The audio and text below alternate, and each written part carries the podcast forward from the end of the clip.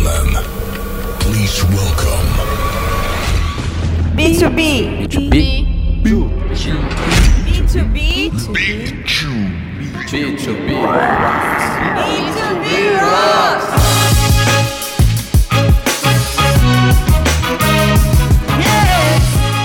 Bom dia, boa tarde, boa noite. Mais um episódio do podcast B2B's Rocks. E hoje eu tenho o prazer de falar com a Dilma Campos. A Dilma, ela tem um currículo extenso, ela começou a vida profissional uh, como artista, foi bailarina, vou deixar ela contar daqui a pouquinho um pouco mais de como isso tudo começou. Talvez você, como eu, lembre dela no Castelo Ratimbum, mas vou deixar ela falar.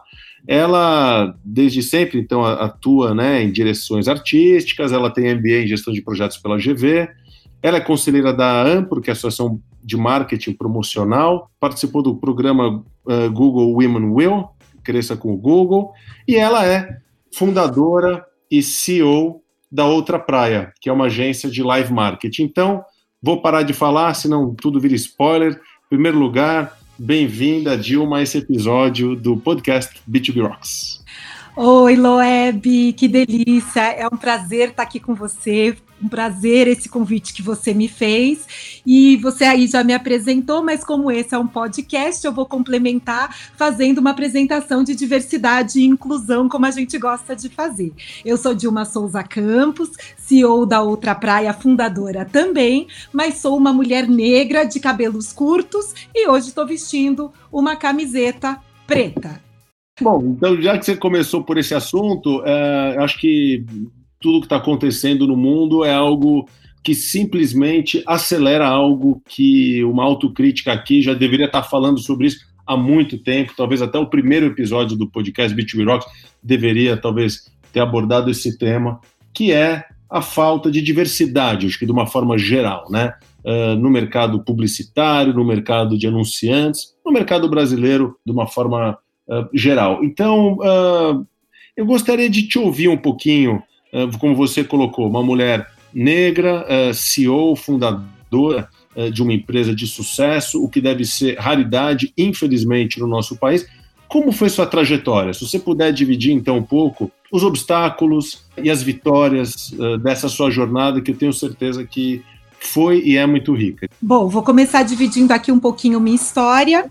Eu comecei, é, eu venho de uma família, né, onde meu pai foi esportista os meus irmãos eram grandes esportistas e isso permitiu que a gente saísse do colégio estadual e fosse para um colégio particular. Eu gosto sempre de colocar isso porque a educação sempre pautou muito é, o que eu e meus irmãos nos transformamos. o esporte deu a chance mas a educação conseguiu é, separar um pouquinho aonde a gente vivia e quem a gente era do mundo que a gente começou a ver. Então eu gosto sempre de contar que inicialmente, quando a gente mudou de colégio, as diferenças eram tão grandes que no primeiro dia de aula nós aprendemos três coisas. Primeira coisa que a gente aprendeu é que a gente era negro. Aonde a gente estudava a diferença não era grande. Quando você vai para um colégio de mais de 2 mil alunos, aonde só tem três alunos negros, você é muito diferente. A segunda coisa que a gente aprendeu é que a gente era pobre. Aliás, pobre não era uma palavra que meu pai gostava que a gente falasse, porque pobre é quem era pobre de espírito, como ele explicou nesse primeiro dia. Mas, como as meninas disseram que nós éramos pobres, é, é, ele disse que nós éramos pessoas simples. E a terceira coisa que a gente entendeu e compreendeu, pelo menos para mim, né, que sou a única menina dos dois irmãos, é que a Disneylândia existia. Olha que incrível isso. Você estuda num lugar onde você acha que tem alguma Disneylândia e que isso existe em algum lugar do mundo, mas você não sabe onde. Só que você se depara com crianças que estão chegando de férias com a foto do lado do Mickey. Gente, isso é comprovar que a Disneylândia existe. E nesse dia, o que eu pensei foi: bom, se a Disney, se a Disney existe, é lá que eu quero estar um dia. Então, isso mostra o quê? Que o teto que era na nossa cabeça tá um pouco maior. Você começa a ver além do que aquele mundo que você vivia. Como os meninos eram muito bons com bola, eu, como mulher, já precisei me defender desde pequena, porque eu era péssima com bola. Então, eu começo com ginástica olímpica, vou para o balé, porque eles tinham que me explicar que ginástica olímpica não era karatê, então não tinha a menor aptidão e delicadeza, mas eu me encontro muito no balé e fui me desenvolvendo, né, é, é, dentro dessa arte, né, e essa arte veio compondo e me estruturando a vida inteira. Então foi através do balé que eu comecei aos 16 anos no banco de eventos a realizar meu primeiro evento, como bailarina, né, é, fazendo lançamentos e convenções de produtos e convenções para a marca. E isso foi me encantando, porque eu fui entendendo que tinha uma lógica dentro da prateleira do supermercado. Foi isso que começou a me encantar. Então, quando eles falavam, nós vamos posicionar o produto assim, este entre este, este, eu falava, gente, existe tudo isso. Isso era um mundo para mim que era inexistente. Era chegar no supermercado, tirar da prateleira do supermercado e levar para casa o produto que fosse consumido. E a minha mãe dizia sempre uma coisa que é: aqui em casa não entra supérfluo. Supérfluo era bolacha recheada, bolacha maisena. Isso não existia em casa porque era supérfluo. Tinha que ser arroz, feijão e a mistura que a gente tinha. Pode falar. Só, só um comentário. Eu também comecei minha carreira na Unilever e tinha lá a gerência de categorias, né? E todo esse trabalho científico, eu até diria, das gôndolas do supermercado. Então eu também, provavelmente a gente teve essa mesma impressão. Eu do lado da Unilever e você como consumidora, né? Ou como uh, trabalhando uh, artisticamente nesses lugares. Então, eu também tive essa, essa a ficha caiu, vai, uh, mais ou menos junto para gente. Engraçado. Pois é, e aí eu fui nadando. Nessa época a gente não falava de diversidade e inclusão há 33 anos atrás, 32 anos atrás. Não existia isso, mas existia a questão da representatividade nas convenções quando você lidava com um público que montava gôndola e que precisava de alguma forma entender que ele estava ali reconhecido, né? Então, dentro de 16 bailarinos, 10 bailarinos, eu normalmente era a única negra a estar tá ali, né, é, fazendo, mas isso não passava na nossa cabeça e muito menos na minha. E assim eu fui crescendo, eu me tornei assistente de palco, do assistente do diretor de palco, assistente do assistente de palco. Era aquela pessoa que às vezes levava a ficha quando o mestre de cerimônias errava ou pulava uma coisa e que, que ia acontecer, que tinha que voltar o vídeo, qualquer coisa assim. É, fui aprendendo por aí. E aí a Fernanda Bujanra, do Banco de Eventos, viu em mim algum talento e começou. Consegue fazer isso? Consegue fazer aquilo? Consigo. E eu me tornei, assim, assistente de direção artística dos eventos. E eu fui nadando e saí depois de 10 anos de, de, de, trabalhos no banco de eventos como diretora artística. Comecei a construir a minha carreira como é, diretora de produção e durante muitos anos fui diretora artístico e produção, terminando a minha carreira na N Ideias, tinha passado já pela agência Tudo, do grupo ABC, é, fui para N Ideias e foi aí que depois da maternidade, como muitas empreendedoras é, acontece dentro da, da história, né? Um gatilho, é um trigger. Que eu falei, gente, eu estou há mais de 15 anos sendo diretora de produção e artístico. Será que eu não consigo fazer mais? Será que eu tenho sempre que, que, que brigar para ser ouvida? Né? O que, que eu posso fazer de diferente? E aí a vontade de empreender, na época a gente atendia a Endeavor, começou a vir muito forte é, para poder fazer aquilo que eu acreditava. E aí eu larguei este cargo de diretoria, obviamente analisando que o que eu poderia subir era ser vice-presidente e CEO, eu não ia ser ali. Eu, neste momento, dentro de todas as empresas do Grupo ABC, era a única pessoa negra em cargo de diretoria, não existia outra. E aí eu resolvi ir. Mas isso também para mim, Loeb, não era uma coisa que eu falava, nossa, eu sou a única pessoa. Não era tão claro isso dentro da história da comunicação, mas vivia exatamente no mundo de pessoas não negras, né? É, e o que aconteceu foi que eu resolvi empreender, resolvi abrir a minha empresa, tive uma primeira experiência de empreendedorismo, essa experiência deu certo, mas não deu tão certo. E aí, depois de, de dois anos nessa primeira experiência, eu fundei a Outra Praia, né? E comecei a trabalhar. E quando, para mim, foi que eu comecei a enxergar que eu, como mulher negra, era única naquele momento, né? Fazendo isso e ainda somos muito poucas, como dona e CEO é, dentro do live marketing, sou única mas quando que foi que isso aconteceu? Eu convivi com um presidente de empresa de uma grande multinacional, que era um italiano chamado Andrea Martini.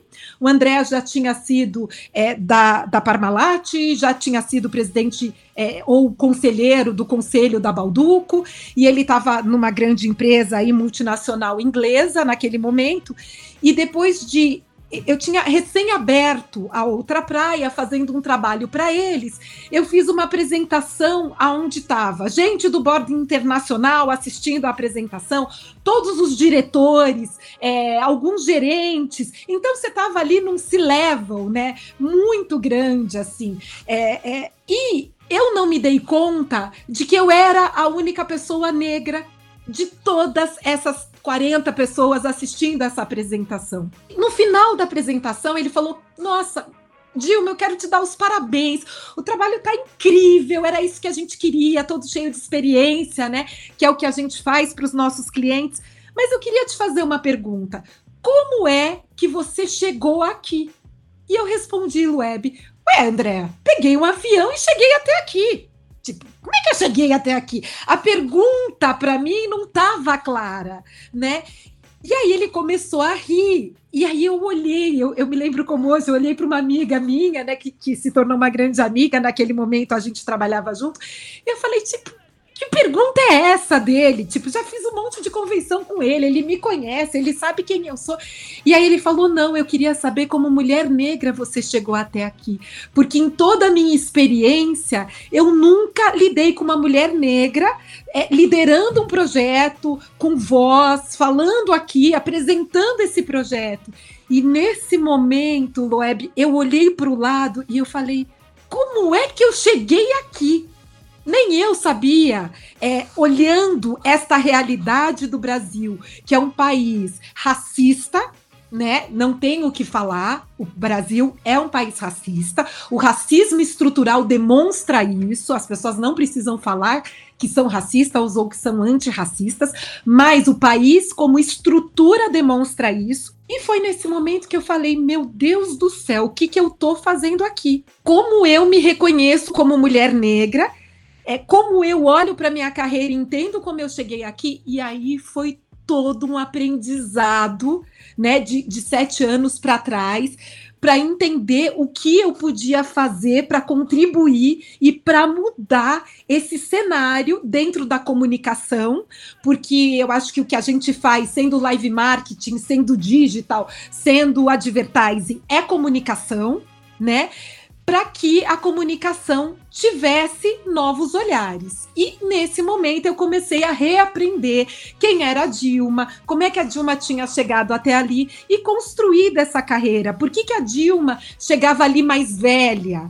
né? Por que, que a Dilma chegava ali mais velha? Porque ela só teve oportunidade de fazer faculdade e entrar numa faculdade quando ela tinha 22 anos de idade. Por que, que a Dilma foi empreender mais tarde do que as pessoas que normalmente empreendem? Porque a Dilma, sendo negra, era muito mais difícil empreender. E aí existiam motivos sociais, né, que justificavam a questão da carreira, não sendo desculpa, porque não é assim, eu nunca me vitimizei, acho que a história não é essa, tanto é que estou aqui hoje, mas que mostravam um histórico, né, de um país em relação a uma carreira. Então, eu não gosto de dizer que a Dilma furou a bolha, né? Porque, de fato, é, essas pessoas que foram, nós somos chamadas assim, ah, fulana furou a bolha.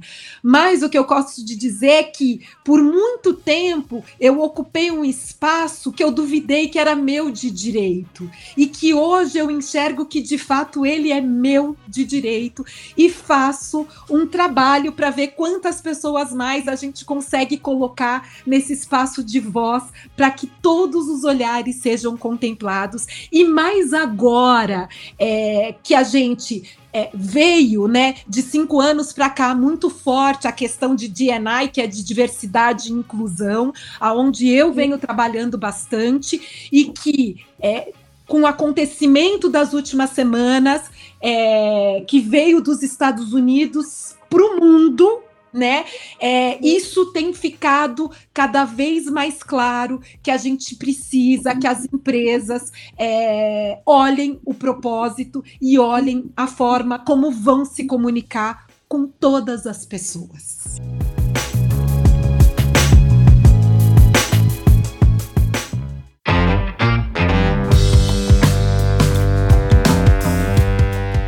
Dilma, deixa eu te fazer uma pergunta. É, dentro deste contexto, e você, fundadora e CEO da Outra Praia, logo mais eu querer te perguntar por que esse nome, achei super legal.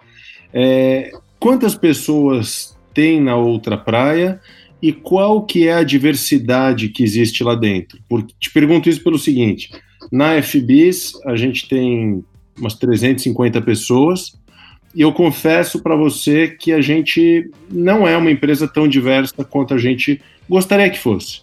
Uma autocrítica aqui, a gente se esforça, a gente conversa, mas não somos, ponto. Eu acho que tem um, ainda uma, um longo caminho a ser percorrido. Como que é na outra praia? É uma empresa diversa? Em vários níveis, em várias formas? Conta pra gente, por favor. Vamos lá, nós somos 12 pessoas. Dessas 12 pessoas, nós somos quatro negros. Nós somos um PCD, nós somos dois LGBTs que há mais, e depois o restante de pessoas não negras. Então, a gente tem uma grande maioria, mais de 50% da nossa empresa está pautado de fato na diversidade. Quando você contrata uma pessoa, esse é um critério de contratação, de buscar a diversidade, ou você busca a competência e também como, como que é essa, esse equilíbrio tão uh, sensível na hora de encontrar, encontrar um talento? É propósito Porque... da outra praia, então tá. tá dentro né, do nosso propósito buscar diversidade. O que acontece é que quando a gente fala sobre o pilar racial, acho que depois você pode até me perguntar de novo isso, é, a gente hoje já encontra muita gente pronta para contratar. E o que eu digo é que quando a gente não encontra, por ser este um problema social, a nossa obrigação como sociedade é formar. Perfeito. Então nós, uma agência de 350, quase 400 pessoas, você acha que a gente conseguiria ter a mesma proporção de diversidade que você tem com 12, do ponto de vista concreto? Dá para a gente ter ou não dá? Ou formaríamos? Qual que é a sua visão? Cria uma, uma luz aqui, por favor. Vamos lá. No caso de vocês, o que eu acredito? Hoje não tem a mão de obra para ser o reflexo da sociedade brasileira, que é 54% de pessoas negras. Né? Hoje a sociedade brasileira é constituída assim. Por quê? Porque hoje você não tem essa mão de obra. Para 54% de pessoas negras talentosas, você não tem. Então você vai ter que criar um projeto, tá? Para fazer essa diversidade e inclusão. Mas não é só criar um projeto, Web, porque qual que é a diferença entre diversidade e inclusão? Tem uma frase que a gente gosta muito de, de falar, que é uma frase simples e que ela é uma delícia, porque o, a compreensão que a gente tem sobre ela é, é muito humana. A gente diz o seguinte: diversidade é quando você chama para o baile. A pessoa tá lá, ela tá no baile. Mas quando você inclui, quando você convida ela para dançar, é muito diferente e é muito longe.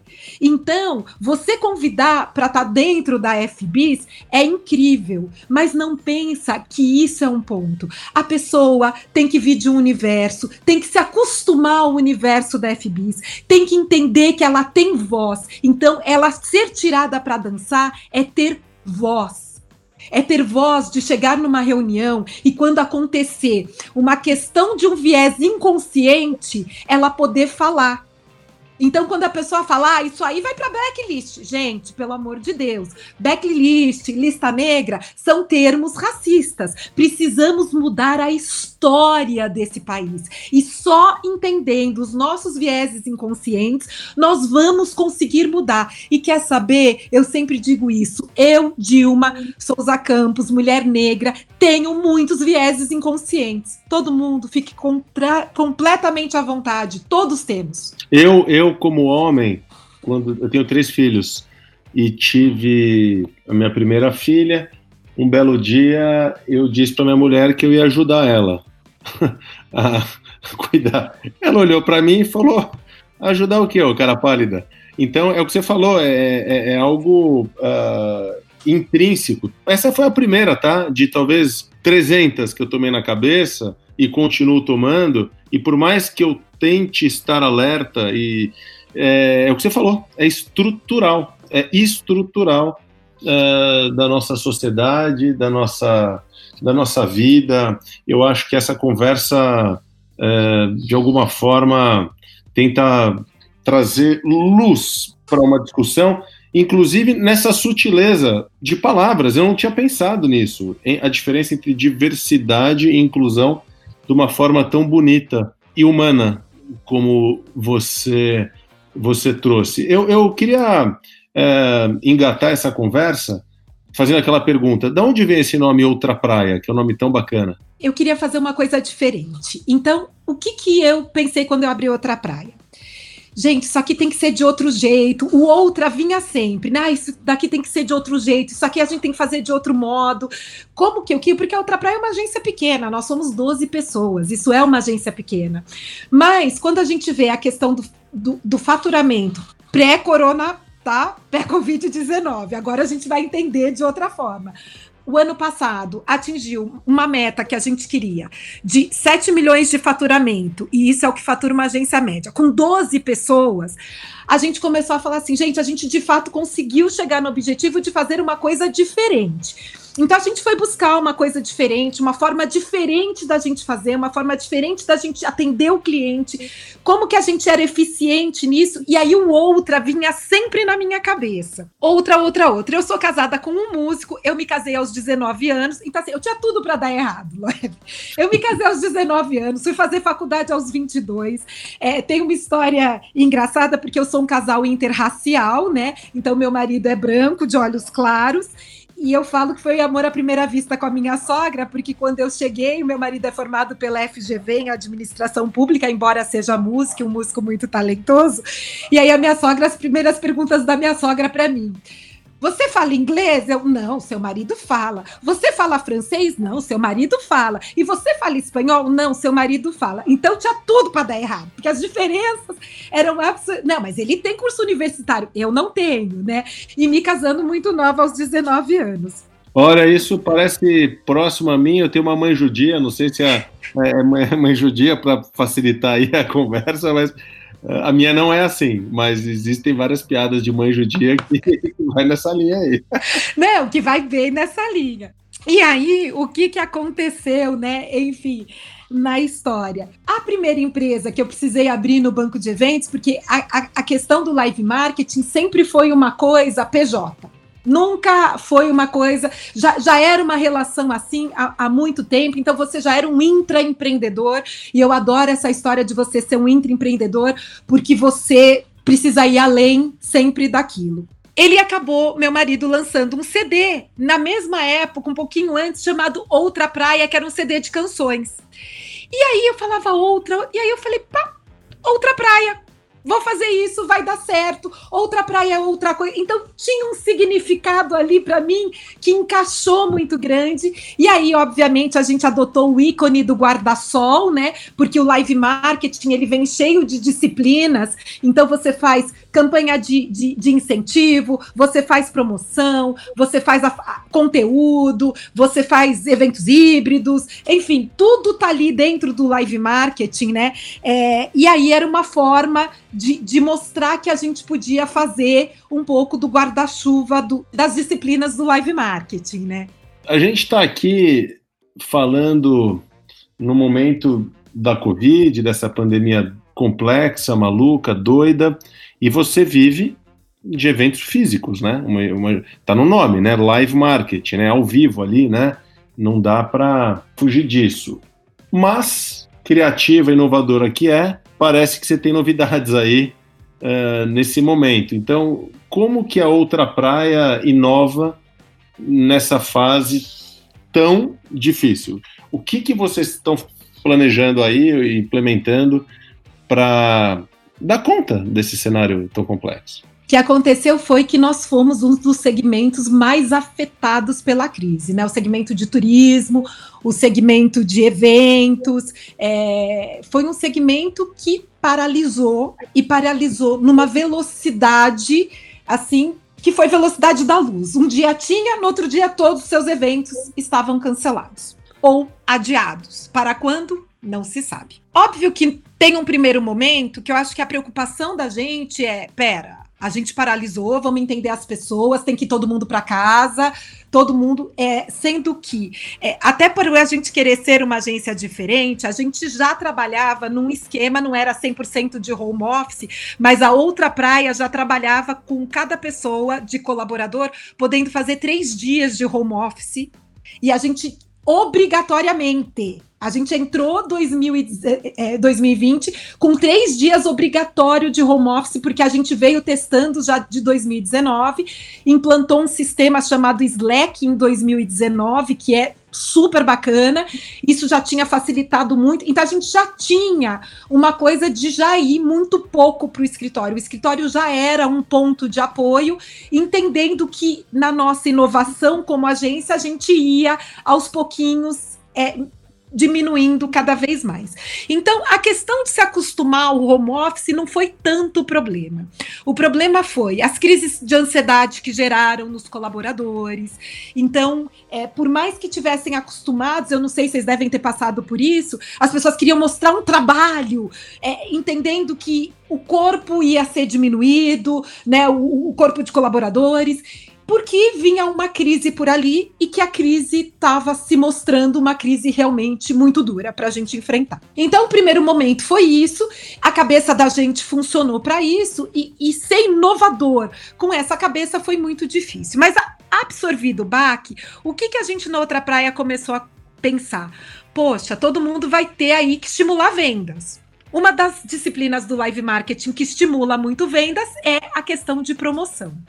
E a gente começou a fazer uma pesquisa e pesquisar junto a pessoas que fazem trâmite jurídico, que fazem acompanhamento jurídico, junto com empresas que estavam dentro dos nossos clientes, o que de fato era uma grande dificuldade dentro das promoções. E todo mundo respondia a nota fiscal a nota fiscal. Por quê? Porque normalmente você faz uma promoção, a pessoa tem que guardar a nota fiscal, tem que inserir o número da nota fiscal, então tem dificuldade da leitura do cabeçalho.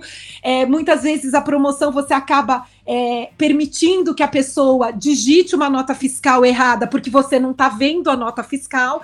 A pessoa às vezes é sorteada, ganhou um carro e você não pode premiar a pessoa. E aí os problemas começam. E aí, ok, tá no regulamento, mas aquela pessoa se sente que não foi justo com ela e entra na justiça contra a empresa, contra você, promotor da promoção. E esses eram os problemas. E aí a gente se uniu ao, a Indico, que fala sobre tecnologia e tudo mais, e a gente desenvolveu durante esse período do Covid-19. Então, eu falo que o nosso bebezão, alguns bebês saíram do Covid-19. Uma plataforma aonde você põe a sua nota fiscal com seu celular, né? Faz o seu login, sua senha, como qualquer outra promoção, responde lá a pergunta, ou dependendo de como for, fotografa a sua nota fiscal e por inteligência artificial a gente consegue ler o cabeçalho, os SKUs que foram lá e estão valendo para promoção. Então, qualquer empresa pode trabalhar com diferentes SKUs, com, com peso diferente para o SKU. Então, o produto de 5 litros pode valer 5 cupons e o produto de 1 um litro pode fazer valer um cupom. Essa inteligência artificial consegue ler essa nota fiscal e ela vai lá e coloca no seu extrato né? Que foi o que você cadastrou ali a nota fiscal, quantos cupons ou número da sorte você tem naquele momento. Que legal! Como que chama esse serviço ou produto? Pois é, essa plataforma a gente deu o nome de Promonota, que é promoção através de nota fiscal, né? Você não precisa guardar a nota fiscal, que ela já está escaneada. Esse é outro problema. Ganhou, cadê a nota fiscal? Gente, o cara perdeu a nota fiscal, ele é desclassificado. E aí ele entra na justiça, porque ele tinha nota fiscal, porque ele foi lá, porque ele não conseguiu uma segunda via da nota fiscal no estabelecimento. Então, você elimina um grande problema. E é o que a gente está lançando agora, que é essa plataforma chamada Promonota, que consegue fazer a leitura da nota fiscal. Então a gente tem isso, óbvio, o cara amassou a nota fiscal e tal, e aí a gente consegue ler é quando é, a gente tem o back-office, que é essa nota fiscal muitas vezes amassada, vai para o back-office e no dia seguinte, no SLA de 24 horas, está no extrato da pessoa bonitinha que quantos legal. cupons, ou seria quantos selinhos ela tem. Sabe aquela coisa que você vai? Vilma, é, você tá. É, você traz aqui um, um assunto tão interessante, porque no B2B tem a prestação de serviço, que é o que você normalmente faz, né? Ora homem, você cobra escopo de trabalho, eventos, etc, etc. Mas de repente você cria uma ferramenta, né? Que dentro de um contexto que a gente estuda aqui no B2B, que são as plataformas, né? Uh, Salesforce, uh, RD Station, etc, etc são modelos SaaS, né, de, de, de, de, assinatura. Qual que é o modelo de negócio uh, da Promonota? É um serviço prestado dentro da outra praia ou você vai desassociar? É outra coisa. Inclusive, enquanto você falava, eu tentava aqui ver, já está no ar, não está? Conta um pouquinho. Não, a, a gente está lançando semana que vem. É, nasceu muito da nossa vontade de inovar e a gente entendeu que isso vai ter que ser um produto da outra praia, white label, para qualquer agência utilizar. Então, a gente já entendeu isso e a partir da semana que vem eu já vou começar, inclusive, a marcar com você, viu, Loeb, para ir lá para apresentar para o seu time. Aqui, Boa. por enquanto, e lá não, né? Vamos aqui no Meet. É isso que eu ia falar. Vamos marcar é, para apresentar como é que funciona. É, a plataforma, a gente já faz um modelo dela que ela já dá para você toda a parte de inserção na caixa, é, de auditoria do sistema. Óbvio que com site simples, aí você chega e fala: não, vou fazer 500 SKUs. O preço é outro, a gente vai ter que entender. Vou colocar três clientes na mesma promoção, mas a gente já tem um valor para ela, que é o que a gente está fechando afinando amanhã na última reunião, né? Então você compra um combozinho né, de um site simples, você me manda a arte, a gente coloca lá, o nosso SLA tá lá, já funcionando, e com o white label você coloca isso para todos os seus clientes sem problema depois de ter qualquer problema de conferência, se estava no dia certo que você abriu a promoção ou não, a nota fiscal, se a pessoa colocou em que estabelecimento ela comprou. Então, agora, nós atiramos aí, né, Loeb? Sabe o que, que aconteceu? Eu comecei a descobrir mais sobre o consumidor dessa empresa. Eu comecei a descobrir, lendo a nota fiscal dele, que eu sei exatamente o que ele compra. Eu sei o que ele compra, inclusive do concorrente dele. Então a gente abriu um módulozinho de BI que não está na plataforma, que eu dou que horas que ele comprou, quando ele comprou, que produto que ele comprou que é do concorrente. Mas isso a gente não estava esperando sair.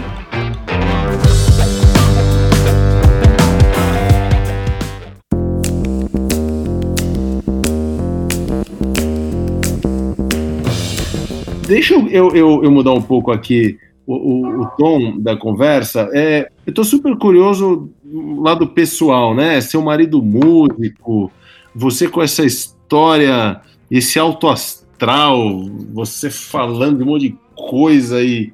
Como que é a educação uh, em casa? Você tem quantos filhos? Eu tenho uma, uma você menina. Uma menina. De quantos anos? 17 já. Como que você educa de uma maneira tão rica, né, nessa nossa conversa e ao mesmo tempo tantas tantas dificuldades? Eu tenho três aqui, eu fico acho que perdendo cabelo aqui. eu quero aprender com você. O que, que você faz do ponto de vista, uh, nem sei a pergunta, humano, conteudista, uh, visionário, sei lá, conta aí, que, como que é a educação da sua filha? Nossa, você me fez uma pergunta tão interessante, Loeb, por quê? É óbvio que quando eu fui educada, né, e ainda continuo sendo educada, porque eu aprendo todo dia, estou aprendendo muito com esse papo que a gente está batendo aqui. É, eu fui muito educada e ainda continuo educando, e esses são os aprendizados que eu tinha que ser cinco vezes melhor que qualquer outra menina não negra, eu tinha que saber três vezes mais tudo, e eu tinha que estudar e ler 50 vezes mais porque eu era uma menina negra e com isso eu ia ter muita dificuldade. Então, se eu fosse cinco vezes melhor que os outros, talvez, olhando para mim, a pessoa me desse uma chance.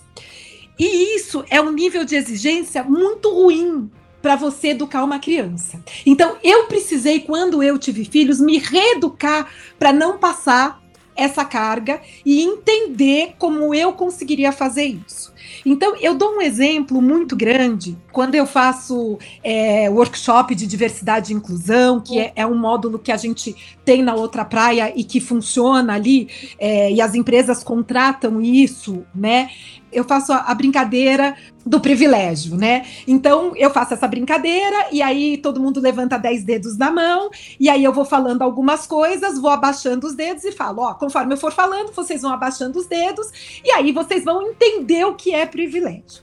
E uma dessas coisas chocou muito uma menina que eu falei assim: quem aqui foi educado para se um dia você fosse parado pela polícia, você não se mexesse, não colocasse a mão no bolso, não puxasse o breque de mão ou o freio, né? Não tirasse a chave do contato, simplesmente você levantasse a mão e ficasse parado. E que se algum é, policial falasse com você, você diria o seguinte: eu estou aqui com o braço, eu não vou me mexer. Se você quiser desligar o meu carro, ou se você quiser que eu desça da bicicleta, ou se você quiser olhar minha mochila, você vai tirar minha mochila das minhas costas. Eu não vou tirar porque eu posso levar uma bala. Meu pai te educou assim? Sim. A preocupação do meu pai é que nós voltássemos vivos para casa batida da polícia, da antiga rota, era toda semana. Você convive com isso. Então você é educado para isso. Então, assim, a sensibilidade da gente era tanta que a gente sabia o momento que a gente ia separado. Então, quando eu vou fazendo a brincadeira, assim, abaixa um dedo quem já foi perseguido ou num shopping ou numa loja de departamento por um segurança. Abaixa o dedo. Quem já foi, é, já se referiram a você de forma, é, vamos colocar, grosseira, segundo o seu tom da pele. E você vai abaixando o dedo, e aí você fala assim, gente, isso é privilégio, né? Quando a gente discute isso. E isso gerou é, é, uma discussão num grupo muito rico, falando justamente sobre esse tipo de educação. Então, eu preciso hoje entender que eu não posso deixar de comentar isso com a minha filha, para que ela entenda isso. No meu caso, eu tenho que pensar que a minha filha é uma mulher, então eu preciso educá-la para que ela entenda que ela pode fazer uma carreira em matemática, em TI, em engenharia, eu ainda tenho que fazer isso, porque ainda você tem, como a história é estrutural, muito viés inconsciente de professor e professor que conviveu com ela, né, dizendo: "Ah, engenharia, normalmente os meninos fazem a carreira. Não, uma mulher pode sim fazer. Então, você tem tantos vieses, e agora com, com filha, né? Você vai entender muito isso, que é, não, menina normalmente não faz carreira em TI. Gente, pelo amor de Deus, hoje é um dia para gente comemorar. Maite Lourenço, pela primeira vez em 53 anos de revista Exame, uma mulher é capa da Exame. Uma mulher negra hoje foi capa da Exame. Então, o que que acontece? É histórico isso. Nunca existiu. A Maite é uma pessoa de tecnologia, fundou a empresa dela, que é a Black Rocks, para conectar startups de pessoas negras, né? E tem uma história aí incrível, incrível. É uma das primeiras startups aí que foi adotada pela Oracle é, mundialmente de negros. A primeira startup foi a BlackRock que selecionou, que mentorou e que colocou lá dentro, sendo ela uma mulher. Olha que coincidência. Hoje eu não sabia dessa história da exame e alguém me indicou uh, para entrevistá-la aqui no podcast. E eu olhei o nome, Black Rocks, e claro, B2B Rocks, né? Rocks, Rocks. E hoje eu mandei uma mensagem para ela de manhã, uh, convidando, tomara que ela aceite, mas eu não sabia dessa história, não. Não, vai aceitar, porque eu vou sair daqui e vou falar, Maite, você precisa ir. Ah, Vamos junto. Mas voltando à sua filha, então você explica para ela que ela pode fazer o que ela quiser, Exatamente. Não, mas, mas, a resposta, eu também tenho filho, eu também faço. Eu quero mais. Eu, o que mais? Que, que, não, que, que, ela lê? A que questão que do, do, do, viés inconsciente, e, e deixo claro a questão da, da questão racial, né? Como ela é óbvio, a Helena tem o tom da pele muito mais claro que o meu, é, vai sofrer, de certa forma, menos preconceito do que eu, porque passa, né? Então é, é o que a gente chama de colorismo então ela está numa, numa parte do colorismo racial, né, mais aceitável dentro da, da, da questão do racismo estrutural. E tem é, a coisa interessante que eu consegui. É, eu fui a primeira geração da minha família a fazer uma universidade. Aliás, a pisar numa universidade. O sonho do meu pai é que a gente pisasse numa universidade, porque meu pai não chegou no ensino médio. Então, quando você vê a história do Brasil, isso é muito claro que essas são as primeiras gerações de pessoas negras a pisarem e saírem de uma universidade. Meu pai falava assim: não precisa nem sair, porque você vai ter uma coisa chamada superior incompleto. Então, sair da faculdade, né, da universidade, era para o meu pai mais que o sonho que ele desejou para os filhos. E o que eu vejo é, obviamente, é, o que eu busco com a Helena é que ela entenda, né, até por ter um, um colorismo passável, né, é, que ela entenda essa questão da história do Brasil. Isso para mim é o mais importante. Então, assim, que ela entenda quais foram os fluxos né, que a escravidão colocou de negros vindo da África do Brasil. Por que, que começou lá de cima do Brasil e veio descendo? Quando chegou aqui embaixo, o que, que aconteceu? Vieram a imigração dos italianos, né, a imigração europeia. O que, que aconteceu aqui? O que, que foi o banimento? Ou seja, que hoje ainda não existe uma abolição das pessoas negras no Brasil. Muito bem colocado. Olha, eu queria. Qual é o nome do seu pai? Walter, mas ele já está lá em cima, mas está olhando por nós. mas vamos fazer aqui uma homenagem póstuma ao Walter, porque tantas, você mencionou ele tantas vezes, né? Eu acho que é importante fazer aqui uma menção à, à forma visionária, uh, cuidadosa que ele educou você, seus irmãos. Os seus irmãos, eles viraram esportistas profissionais, eles continuaram na carreira Olha, eu vou te contar uma história que agora você vai falar, não acredito. O meu pai, quando fez a carreira dele, ele jogou num clube chamado Círculo Maccabi. Opa! Não existe mais. Depois é. virou hebraica. Círculo, que eu ia falar. Círculo Maccabi, eu joguei muita bola lá. Pois é. O meu pai jogou basquete, foi porta, o primeiro porta-bandeiro, acho que o primeiro e o único porta-bandeiro negro da delegação do Brasil na Macabiadas em Israel. Olha, Macabeda, já que você está mencionando, pessoal, para quem está nos ouvindo, é a Olimpíada da Judeusada. É onde, é eu, onde eu participei nadando em 97, aqui pela Hebraica.